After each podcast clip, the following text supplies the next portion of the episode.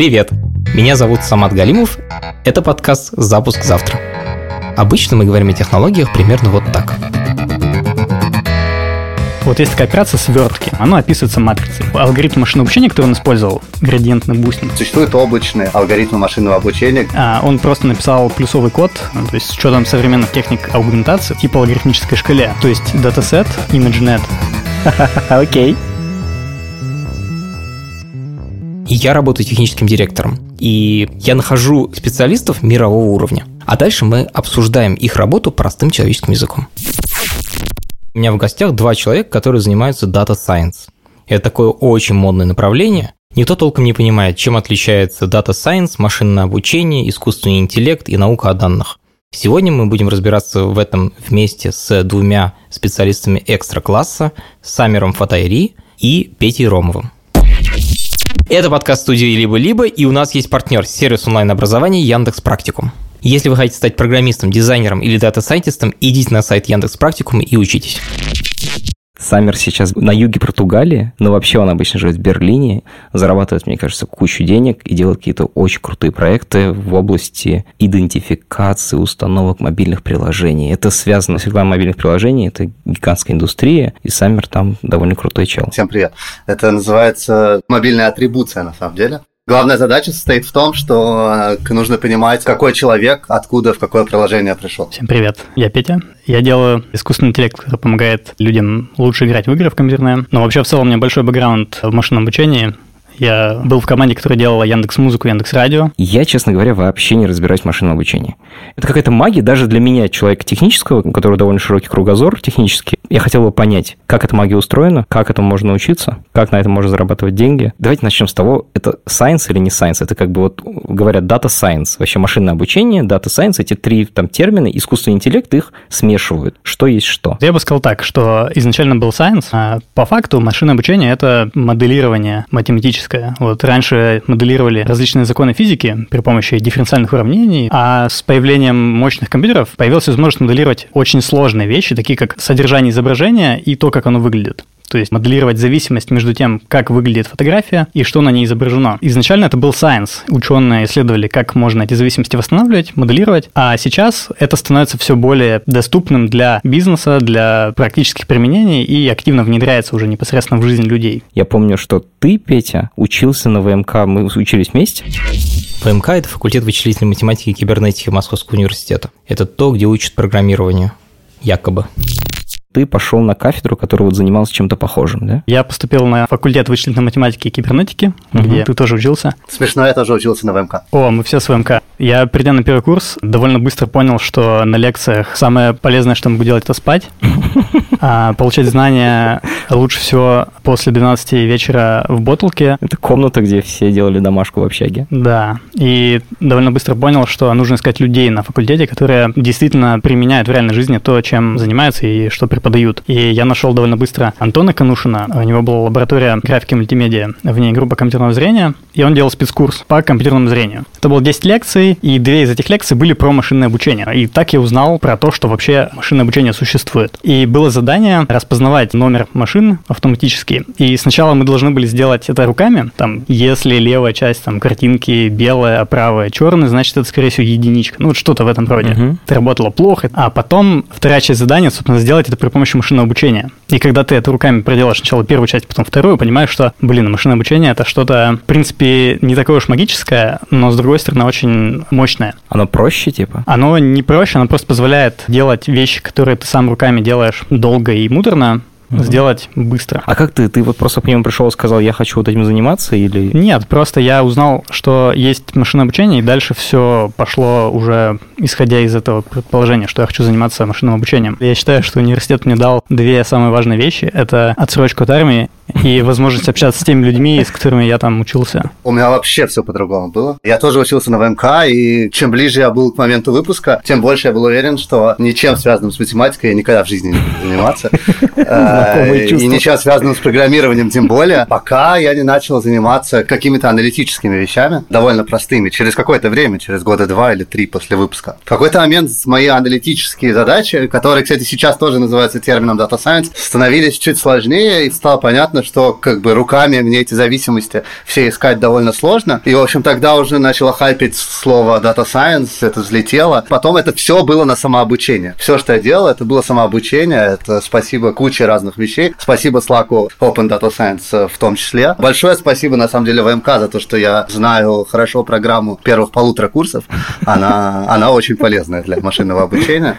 Все остальное уже спорно. Я хотел бы понять, чем отличается искусственный интеллект от машинного обучения. Я попробую объяснить. Искусственный интеллект — это некий базворд, под которым могут понимать все, что угодно люди. Как правило, это что-то про автоматизацию и замену человека в разных сферах деятельности. Например, есть автомобиль, сидит в нем водитель и управляет автомобилем. А тут мы возьмем и сделаем некое технологическое решение, которое позволит убрать водителя, убрать человека из этой системы. Угу. Это может касаться всего что угодно. Система автоматического определения неполадок на производстве. Там может не быть машинного обучения, это просто какая-то автоматика, которая заменяет человека, которая контролирует То есть процесс. ты называешь это тоже искусственным интеллектом? Я бы назвал это искусственным интеллектом, потому что он делает какую-то интеллектуальную вполне То есть, погоди, турникет в метро тоже искусственный интеллект? Ну, я думаю, в каком-то приближении, да. Про интеллектуальность турникетов можно рассуждать. Положил карточку, он тебя пропускает или не пропускает. Да, да, вполне. Ну, а так бы стояла вахтерша, которая тебя пропускала бы не пропускала. И вполне Согласен. можно было бы назвать это интеллектуальной деятельностью. А машинное обучение – это математический аппарат, который позволяет строить э, алгоритмы на основе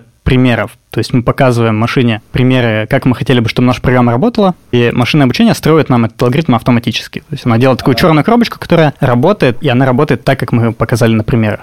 Правильно ли я понимаю, что это значит, что если этому алгоритму, который построил метод машинного обучения, дать данные, которые сильно отличаются от тех, которые были для обучения, то он себя поведет непредсказуемым образом? Да, и, собственно, э, специалисты по машинному обучению для того и нужны, чтобы различные такие ситуации разруливать. Как они их разрулят? Они говорят тебе, что, знаете, нужно еще больше данных? Вот, например, задача компьютерного зрения, распознавание изображений. Есть такой способ, у нас есть, допустим, тысяча изображений, примеров, из них можно сделать миллион. Мы просто вырезаем кусочки изображений из имеющихся у нас, как-то искажаем, поворачиваем на рандомный угол. Чтобы ему стало сложнее, чтобы он обучился Чтобы, лучше. с одной стороны, стало сложнее, с другой стороны, чтобы у нас были примеры не такие, как наша выборка изначальная. Чтобы было меньше вероятность, что в дикой среде он встретится с хренью, на которую он не рассчитывал. Да, то есть мы эту дикую хрень пытаемся каким-то искусственным образом придумать, и там смотрим, что получается. Да-да-да, я всегда любил приводить пример, который, мне кажется, довольно понятный, что если мы рассмотрим, опять же, задачу компьютерного зрения, будем как бы показывать машине фотографии красных яблок и говорить, что яблоко это вот это много раз, то в тот момент, когда мы покажем как бы зеленое, она не поймет, что это яблоко, потому что она этого никогда раньше не видела. И поэтому можно типа руками раскрасить яблоки? Ну, можно либо руками красить яблоки, либо попросить человека принести зеленых яблок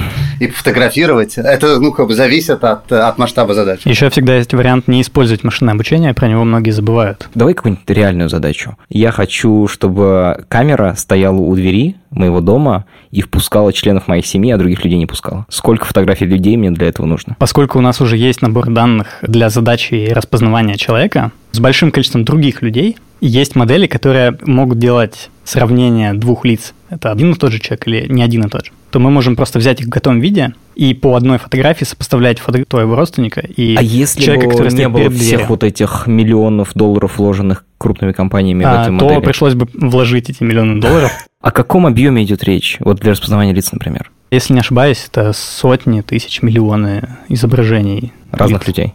По-моему, датасет с э, фотографиями – это что-то вроде 100 миллионов. А, может Пиздец, Но то есть 100 миллионов человек. С лицами я вот не уверен. Просто, смотри, задача распознавания лиц немножко отличается от распознавания красных яблок, потому что найти тысячу фотографий красных яблок – довольно тривиальная задача. То есть можно попарсить выдачу Гугла. Задача найти тысячу фотографий меня уже намного сложнее, потому что, скорее всего, их просто не существует даже в таком количестве. Да ладно, у тебя в Google Фото, скорее всего, есть миллион фотографий тебя. Ну, твоих личных. Нет? Намного меньше, нет. Я просто пытаюсь какую-то интуицию выработать в этом вопросе. Она у вас наверняка есть. Если, например, научиться отличать макбуки от других ноутбуков, например, я не знаю, ну, это слишком безумная задача. Яблоки от бананов. Ну, Я думаю, что сотни изображений будет достаточно. То есть с учетом современных техник аугментации, вот добавления каких-то искаженных версий твоих исходных изображений, в принципе, можно. И это без э, И это существующих нейросетей уже готово. Естественно, работать с какой-то определенной ошибкой, и чем больше ты будешь добавлять вот эту выборку, тем меньше будет эта ошибка, но нужно понимать, что все будет идти по логарифмической шкале. То есть первые 100 изображений дадут тебе некий большой скачок в качестве, и последующее небольшое улучшение ты будешь получать за там, каждую тысячу новых изображений. Да, но в этом случае, на самом деле, если помыслить немножко практически, я думаю, что если перед тобой станет задача отличать яблоки от бананов, то ты, скорее всего, это будешь делать с помощью какой-то существующей нейросети, которая уже обучена, например, на тысячи разных вещей. Она обучалась неделю в огромном дата-центре. То есть ты, на самом деле, скорее всего, будешь надстраивать над тем, что большие корпорации уже сделали. Скажи, пожалуйста, эти решения больших корпораций, они бесплатные? адекватные, или нет? Они вкладывали кучу денег в то, чтобы построить эту модель. На самом Почему деле, она бесплатная? а, Почему она доступна всем? Вот есть датасет ImageNet. Если не ошибаюсь, это вообще академическая инициатива. Она была сделана университетами. Может быть, одним, может быть, коллаборация университетов. Возможно, там имели место какие-то гранты от компаний. Но совершенно точно это public domain, и всем доступны как датасеты, так и некоторые обученные модели от э, непосредственно ученых, которые первыми этот датасет стали использовать. Когда вы начинали этим заниматься, область была новой. Насколько сильно она изменилась? В смысле, насколько сильно ожидания, которые были, когда вы этим начинали заниматься, совпадают с тем, что в реальности сейчас? И где это реально применяется? Буквально, типа, у меня в штанах есть телефон, в каких приложениях это есть? Используется это везде. То есть, э, когда ты заходишь на YouTube, вот эти 20 видео, которые рекомендованы тебе, рекомендованы тебе огромные нейросети. Когда ты в Гугле ищешь какие-то вещи, это тоже делается с помощью машинного обучения. Когда Gmail тебе подсказывает, какое слово ты хочешь вставить следующим в твое письмо, это тоже делается с помощью машинного обучения. То есть сейчас это буквально везде. Ну, если говорить про машинное обучение в штанах, то можно iPhone не доставать из штанов. Можно сказать Siri, приготовь мне яичницу, и текст будет распознан. Это делается машинным обучением, никак иначе. Ты подносишь свое лицо к Face ID, он, телефон у тебя разблокируется, это тоже делается машинным обучением. Я довольно долго работал в букмейте. Там была задача тоже рекомендательная система для книг. Если человек прочитал вот эти 20 книг, какую 21 книгу он прочитает?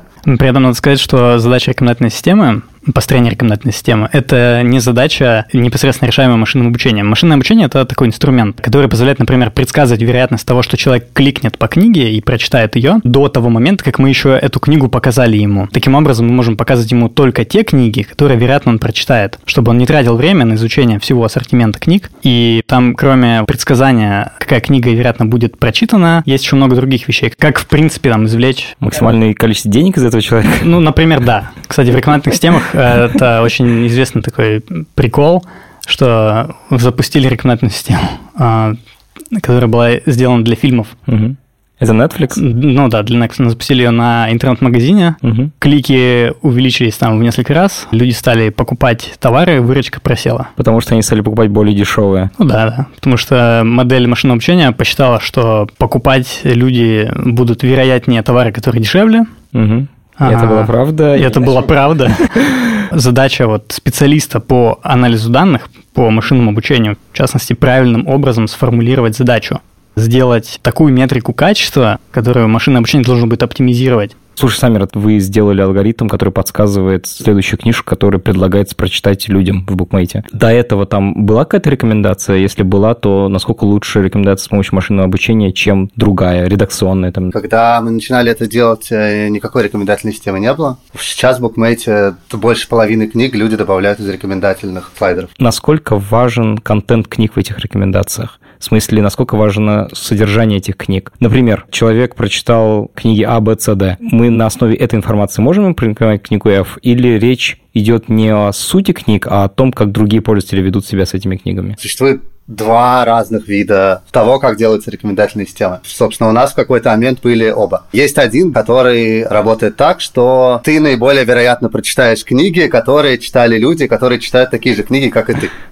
То есть, если два человека читают очень похожие книги, это значит, что как бы... Второму человеку прик... можно порекомендовать книгу первого, и, скорее всего, все получится. Да. Да, да, да. Ага. Или, например, если одну и ту же книгу э, читают два очень похожих набора людей, то эти книги похожи между собой. А другой это контентная вещь, то есть это когда мы лезем непосредственно в текст книги, чтобы понять, какие книги друг на друга похожи тематически. Это довольно решаемая задача для нон-фикшн книг, например. То есть мы можем понять, какие книги скорее про историю Советского Союза, а какие фантастика про космос, например. Просто потому что набор слов там будет довольно разный. Какие книги как бы в fiction, это уже довольно сложная задача. Ну, вот я работал над Яндекс Музыкой, Ага. и там 15 миллионов треков было вот в момент, когда я работал. И в отличие от книг, довольно проблематично взять и обработать все треки и извлечь из них какую-то смысленную информацию. Поэтому там упор был именно на поведение пользователя, как он взаимодействует с треком, как э, большое количество пользователей взаимодействует с разными треками. Это работало через какое-то время после запуска, да? Потому что тебе нужны данные о том, как себя люди ведут. Да, это было уже на запущенном сервисе, который существовал какое-то количество лет. У него были активные пользователи. Там была функция лайкнуть трек, дизлайкнуть трек. Кстати, удивительная вещь была для меня то, что люди либо лайкают трек, либо дизлайкают. Там было 90% лайков, 10% дизлайков, и это были не пересекающиеся практически люди. А, то есть есть люди, которым нравится лайкать, а есть люди, которым нравится дизлайкать. Да. Это вот одна из проблем не машинного обучения в рекомендательных системах. Ну, рекомендательная система – это понятная штука. Что еще есть? Какие еще есть области, в которых машинное обучение прямо рулит, и без которых его бы не было в таком виде, в том виде, в котором мы Анализ изображений. А, ну, анализ сигнала всяческого вида. Например, это может быть звук speech to text, text to speech, например. Мгм. То есть есть модели машинного обучения, которые синтезируют речь. Получается такой более плавная речь. Можно зайти на Google Cloud и попробовать прям вот text to speech, послушать. Это очень круто. Я видел не совсем недавно статью на эту тему, буквально несколько не- лет назад. Я уже был взрослый, когда это Да, писали, что делается, это вот если- был переход, когда перестали склеивать кусочки голоса и начали делать Да. Давайте проведем эксперимент. Заставим компьютер прочитать этот текст двумя разными алгоритмами. Старым, со склейкой звуков, и новым, на методах машинного обучения. У нас есть вот такой записанный голос. At first I was afraid, I was petrified. Kept thinking I could never live without you by my side. But then I spent so many nights thinking how you did me wrong, and I grew strong. Мы хотим из него сделать текст. Для этого используем алгоритм speech to text. Теперь из получившегося текста мы хотим сделать голос. Это алгоритм text to speech. Обратная операция. Есть старый алгоритм, в котором нарезаются кусочки голоса и склеиваются вместе. Звучит это примерно вот так. At first I was afraid, I was petrified. Kept thinking I could never live without you by my side, but then I spent so many nights thinking how you did me wrong, and I grew strong, and I learned how to get along. А есть новый алгоритм, который не склеивает кусочки текста, а имитирует их из ранее услышанного. At first I was afraid, I was petrified. Kept thinking I could never live without you by my side, but then I spent so many nights thinking how you did me wrong, and I grew strong, and I learned how to get along. Ручной склейки никакой не происходит, а алгоритм просто научился подражать дикторам. At first I was afraid, I was petrified. Kept thinking I could never live without you by my side. But then I spent so many nights thinking how you did me wrong, and I grew strong, And I learned how to get along. Есть обработка текстов, как вот последовательность там, слов такого вида сигнала, машинный перевод, который делается тоже машинным обучением. На эту тему была история, когда небезызвестная компания делала переводчик Lingvo, если не ошибаюсь, называл. ABBYY ты имеешь в виду? Да, Русская компания очень крутая, которая делает также Fine Reader. много лет, там больше 10 лет, на основе правил лингвистических. Был задействован большой штат лингвистов, но потом пришло машинное обучение и сделало это на параллельных корпусах. Просто вот были там книжка, переведенный вариант. Скормили, и получилось примерно такого же качества, но только Без за, за полгода там, да, без... О, больно как. Можем поговорить про соревнования? А Потому что машинное обучение мне еще интересно тем, что мне кажется, что у вас там очень часто, вот ну, самый известный это Netflix, когда Netflix сказал, вот информация о том, что люди смотрят, сделать алгоритм, который будет предсказывать, что люди будут дальше смотреть, а Мгм. тот, кто выиграет, получит миллион долларов, мне кажется, это был, да, ведь? Да, это очень интересная история. Интересно еще тем, что они сделали задачу Netflix Prize такую, которая вообще не имеет практически никакой ценности для продакшена, для практики. неправильно поставили задачу. Но когда люди стали решать эту задачу, они нашли все эти проблемы, возникло целое направление. Вот возникла То есть, конференция. алгоритм, который выиграл, был не полезен для Netflix. Он был настолько сложный, бессмысленный и беспощадный, что его просто вот вы, вынесли на как бы архив, на помойку научных статей, Ну, формально он выиграл. благополучно забыли. Да, формально выиграл, конечно, приз получил, но в процессе конкурса было исследовано настолько много проблем рекомендательных систем, было придумано настолько много подходов вообще к решению этой задачи, что возникла целая конференция ACM REXIS, на которой вот уже там больше 10 лет собираются специалисты по рекомендательным системам и там обсуждают проблемы. Кроме того, после Netflix другие компании стали аналогичным образом поступать, выкладывать свои данные в публичный доступ для того, чтобы ученые, которые владеют вот этим математическим аппаратом, могли применить его на данных компании и попробовать принести пользу за счет своих исследований. Расскажите, а в каких конкурсах вы участвовали? Самир, давай это с тебя. Я вообще начал в них участвовать совсем недавно, буквально пару месяцев назад. До этого я просто обходил стороной, и мне казалось, что это занятие для людей, у которых сильно больше свободного времени, чем у меня. Давай, давай, не стесняйся, студентов, которым делать нехрен. Не-не, там на самом деле люди, которые участвуют в конкурсах успешно, это обычно не студенты, а очень успешные дата-сайентисты. Я участвовал в конкурсе недавно, на самом деле просто он меня заинтересовал как, как конкурс. Это был конкурс от музея Метрополитен в Нью-Йорке. У них была куча фотографий разного вида искусства, и нужно было сделать алгоритм, который подписывал бы это искусство. Там, это китайское, это итальянское, это скорее 17 век, на этом есть мужчина, а на этом есть собака. В общем, я поучаствовал, мне понравилось. И теперь я участвую в конкурсе, где нужно комментарии на каком-то сайте определять, токсичные они или нет. О, это супер модная тема. Это даже более модная тема, чем машин learning, да. Политически Вот. заряженная, я бы сказал. Да-да-да. А есть слова точно токсичные? Можно ифы написать? Триггеры, типа, вот это слово есть? Да, есть, но это будет довольно мало. Well, balls is okay. Snatch is okay. Pussy is okay. Cunt? No. Слово, которое э, токсичное в одном контексте, может быть не токсичным в другом контексте. Например, слово «Трамп». Петя. Я участвовал и там, занял первое место в конкурсе. Задача, которая была организована интернет-магазином, там нужно было предсказать, что пользователь купит. И купит ли вообще, совершит ли покупку по его поведению на сайте. Не только покупки, это просто типа как он ходит по сайту, что ли? Поведение на сайте. Да, поведение на сайте. Зашел на страницу, посмотрел такой-то товар, посмотрел такую-то категорию. У тебя есть лог того, что он делал, и тебе нужно сказать, во-первых, совершит покупку или нет в итоге. И если он совершит покупку, то тебе нужно сказать, а что будет в корзине. А зачем нужна эта информация? Например, если пользователь дошел до покупки, но не совершил ее, а ты предсказываешь, что он очень хотел, как бы, Ага. вероятно, он бы ее совершил. То ты ему звонишь прямо. Ты можешь его догнать, да. Например, ресурсы его отдела продаж пустить на вот таких вот людей. А если ты будешь на всю аудиторию запускать, То это слишком дорого. то это слишком дорого, да. Тут ты выбрал вот жирную категорию людей, которые вот способны на покупку.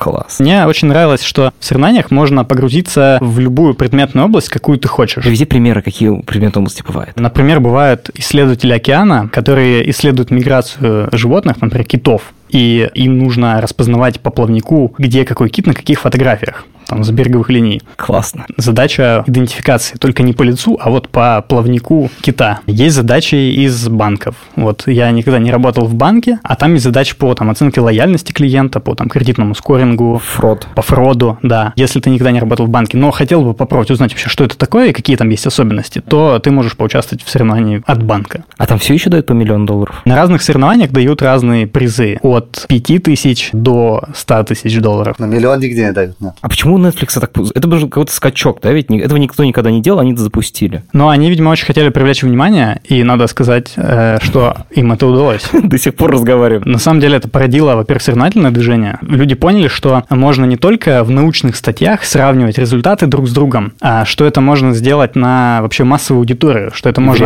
э, что, что это можно делать не только в рамках научной работы, что это можно делать просто как вот Самат придумал какую-то идею, улучшил чей-то алгоритм и стал лучше, чем самый крутой ученый. И Самат не занимался исследованиями много лет, но при этом стал знаменитостью, потому что он придумал... А есть такие люди? Да, Сама есть, вряд ли, конечно. Есть вот, очень много таких людей. Которые не из академической среды Да. и не профессионалы. Да. как, это работает? Что для этого нужно сделать? Фишка как раз в том, что это не паханное поле, и от того, насколько ты будешь настойчивым, наверное, зависит, насколько интересную штуку ты найдешь. Это новое поле, в котором ценится умение соображать. Я думаю, скорее, знаешь, вот есть формат научного исследования строгого, где есть формат, рамки, и твою статью не опубликуют, даже если там будет крутой результат, но он будет такой мелкий, а тут эти рамки убрали. Любой, даже там школьник может принимать участие в соревновании, неважно там в каком он университете, неважно на какой кафедре, неважно какие у него статьи, и неважно какое решение он сделал. Важно Важно, результат. важно что результат он э, получил. Это породило на самом деле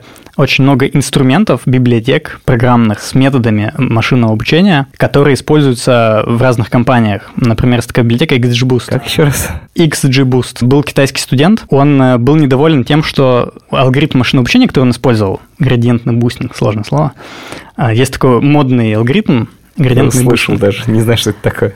И китаец был недоволен, что на его слабеньком ноутбуке э, значит, э, можно было сделать там 100 итераций, хотя другие там ученые с большими серверами делали тысячу. А Он просто написал плюсовый код а, эффективный. А, Код на языке плюс-плюс-плюс. ну или C++, да, да, стал который- делать тысячу итераций, как все. А потом Google начал использовать, сэкономил миллиард. Нет, потом просто все сообщество, которое стало соревноваться, и пошло-поехало. Сейчас это одна из наиболее известных библиотек. Что со студентом стало? Честно говоря, не знаю. Я был на его стенде на конференции KDD, Knowledge Data Discovery. Там был этот китаец, и у него был самый популярный стенд. То есть все, кто рядом, нервно курили, потому что они были никому не интересны. Хотя он не делал никакого научного исследования, он просто эффективно запрогал то, что уже и все и так знали. Круто.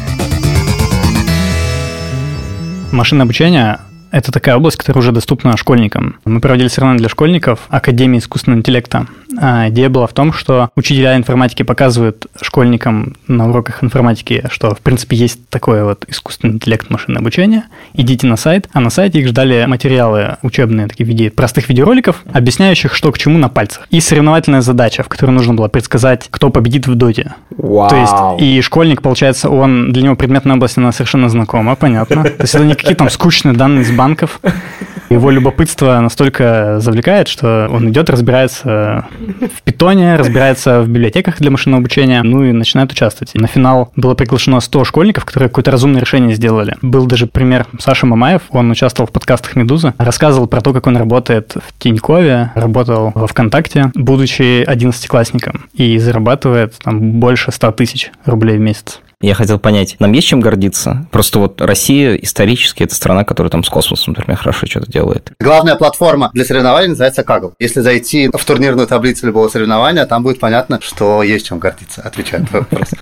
В России очень хорошая школа анализа данных машинного обучения. Это университетская, ты имеешь в виду? Да, во-первых, Яндекс сделал школу анализа данных. Это породило очень много специалистов действительно хорошего уровня. После этого университеты стали делать свои образовательные программы, посвященные машинному обучению. Ну и в целом у нас вот обучение машинному обучению в России очень хорошо выстроено. Вот тот Антон Канушин, который спецкурс по компьютерному зрению преподавал. Он сейчас руководит образовательной программой на ФКН в Вышке, факультет компьютерных наук, заточенный под вот современные нужды компаний айтишных. То есть, если хочешь этому научиться, не обязательно ехать в MIT, можно вполне пойти в вышку и там этому А, научиться. тут есть такой момент, что ехать в MIT можно не только за знаниями, а за нетворкингом. В плане нетворкинга не могу сказать. Не был в MIT и не жил никогда там в Америке в долине. Может быть, MIT того стоит. Но совершенно точно в плане уровня знаний у нас все хорошо. Окей, я выучился, я классно в этом разбираюсь, побеждаю на конкурсах. Кем мне можно работать в России, кем мне можно работать в мире? Я довольно долго работал в букмейте. Потом в какой-то момент я захотел пожить где-нибудь не в России и начал искать себе работу в Европе. В итоге я выбрал Берлин по не связанным вообще с машинным обучением критериям. Работы очень много. Работы реально очень-очень много. Слушай, если сравнивать с программистами, мне кажется, ты же из программистов пришел, да? Ведь ты как бы Нет, ты нет, понимаешь, а, нет? я пришел из аналитиков. Я просто хочу понять, вот про программиста примерно понятно, типа рынок, что тебе довольно легко найти работу, она бывает разная, здесь побольше, здесь поменьше. Рынок программистов в пересчете на количество людей намного больше, чем рынок дата Science. При этом, очевидно, ощущается нехватка дата сайентистов. Постоянно меняется определение того, что должен уметь дата сайентист. Я бы сказал так, что профессия это появилась за счет того, что компании строили какие-то IT-решения. В принципе, они их построили, вот ну, там банк, у него есть уже IT-решение, его развивай, не развивай, оно принципиально не поменяется никак. Ты имеешь в виду, что процент улучшений Ну будет да, маленький? ты ничего не улучшишь того, что ты там в инфраструктуре что-то там переделаешь. Но при этом компании с IT-инфраструктурой за все вот время их существования, развития, они накапливали очень много данных. И сейчас наступило такое время, вот эволюционно, что все, что можно запрограммировать, запрограммировали. А профессия разработчика, она стала такой казуальной, То есть, ну, разработчик-разработчик. Да, не, не так, что, о, там, ты разрабатываешь. Вот это мы как раз тебя искали. Рынок устоялся, и теперь есть потребность монетизировать данные, которые компании накапливали. Я правильно тебя понял, что твоя идея в том, что компании столько накопили данных, что не хватает людей, которые бы помогли разобрать эти конюшни и понять, что из этого ценное, а что нет? Ну, по крайней мере, есть спрос. Есть компании хотят разбирать эти данные и видят возможность роста в том, чтобы делать что-то новое на основе анализа данных, которые они уже имеют, уже накапливают. И в этом смысле появилась профессия Data Scientist. Это тот человек, который вроде как ставит задачи, которые могли бы быть полезны бизнесу, который делает прототип, показывает на эксперименте, что вот такой анализ данных действительно приносит пользу бизнесу. И потом еще каким-то образом с разработчиками это пытается Слушай, интегрировать в процесс. Я, я правильно понял, что Data Scientist говорит бизнесу, где бы бизнес мог сделать себя хорошо. То есть это не бизнесмен приходит и говорит, а сделать мне здесь анализ, а он как бы сам говорит, я тут заметил, что вы могли бы... Тут мнения расходятся. Я вот, когда был дата-сайентистом, я считал, что вот именно это роль дата-сайентиста в компании. Но вообще я считаю, что дата-сайентист как профессия должна уйти. То есть это такая временная профессия. Вообще на самом деле будут просто разработчики инфраструктуры, там разработчики фронтенда, аналитики, которые будут иметь в багаже своих знаний машинное обучение. А, пока этим просто мало кто умеет. И они делать. будут это применять в своих сферах. В принципе, ничего нового в Яндексе так примерно и всегда было устроено. Разработчики занимаются только лишь машинным обучением. Есть аналитики, которые могут взять данные, построить отчет. А, а в компанию не уровня Яндекса, а поменьше, там есть один человек, который умеет делать это все но только в области машинного обучения. Ну, есть, на, на самом деле это меняется тоже довольно быстро. Я помню времена, когда можно было быть дата-сайентистом и уметь очень плохо программировать. Сейчас так уже делать нельзя. Я слышу ностальгию такую. Это были хорошие времена, но потом пришлось научиться программировать. Алгоритмы машинного обучения на самом деле перестали быть каким-то священным гралем, который с 15 человек знает, как это работает. Существуют облачные алгоритмы машинного обучения, где ты подключаешься к гугловскому, амазоновскому, фейсбуковскому или кому-нибудь еще алгоритму, и они предсказывают тебе тебе, что на твоей картинке. Тебе не надо иметь человека в штате, тебе надо иметь человека, который как бы может постучаться в какую-нибудь опишку, что намного дешевле сразу становится. Остается две вещи. Понять, когда надо применять машинное обучение, и понять, как его встроить так, чтобы это работало на каких-то там объемах трафика. Когда это уже как бы Data Scientist немножко скрещивается с, с продукт менеджером или с кем-нибудь еще. Ну, то есть ты должен понять, что в этом месте машинное обучение взлетит. Другое уже скрещивается с дата-инженерами, разработчиками. Ну, в общем, это прямо техническая отрасль. Но вот человек, который умеет тренировать алгоритмы машинного обучения, он проваливается сейчас уже посередине. То есть надо либо понимать бизнес-ценность этого, либо уметь это очень хорошо интегрировать в работающий продукт. Ясно. Ну, то есть дикие времена чуть-чуть проходят уже. Времена становления индустрии проходят. Я думаю, что более... вот Data Science... Они уже прошли. Science тут слово, в принципе, очень странное, потому что когда ты приходишь в какую-то компанию, компании не нужен science, им нужен решение конкретных проблем. Я думаю, что будут дата-сайентисты в исследовательских группах, например, у Google, у Apple есть там OpenAI, DeepMind, они будут заниматься развитием алгоритмов машинного обучения обучения, которое инженеры, аналитики и прочие профессии, уже существующие давным-давно, будут использовать в своей практике. И вот исследовательские, там, небольшое количество доцентистов будет развивать эти методы, улучшать их и учить всех пользоваться, и делать их более казуальными, доступными для массовой аудитории. Знаешь, это очень мне напоминает, когда я об этом думал, готовился к подкасту, э, у меня была в голове аналогия про то, что когда-то давно, ну, в 60-е годы, каждый компьютер был уникальной штукой. Для каждого компьютера писали свою операционную систему. И были вообще люди, которые, типа, программисты, и они умели все. А теперь мы просто берем типа macOS и не думаем об этом. А есть типа там чуть хитрая система, но суть не меняется. Я не умею программировать операционную систему, но пользуюсь ими. Да, совершенно точно такой же переход и в машинном обучении. Мне кажется, что я спросил вообще все, что хотел, мне было дико интересно. Спасибо большое, Саммер. Спасибо большое, Петя. Это был подкаст «Запуск завтра». Подписывайтесь там, где вы слушаете подкасты. Ставьте нам оценки и пишите комментарии. Мы все читаем, а на некоторые даже отвечаем. Этот подкаст сделали редактор Андрей Борзенко, звукорежиссер Павел Цуриков, продюсер Павел Боровков. Благодарим за джингл Алексея Зеленского. Я Самат Галимов. Пока.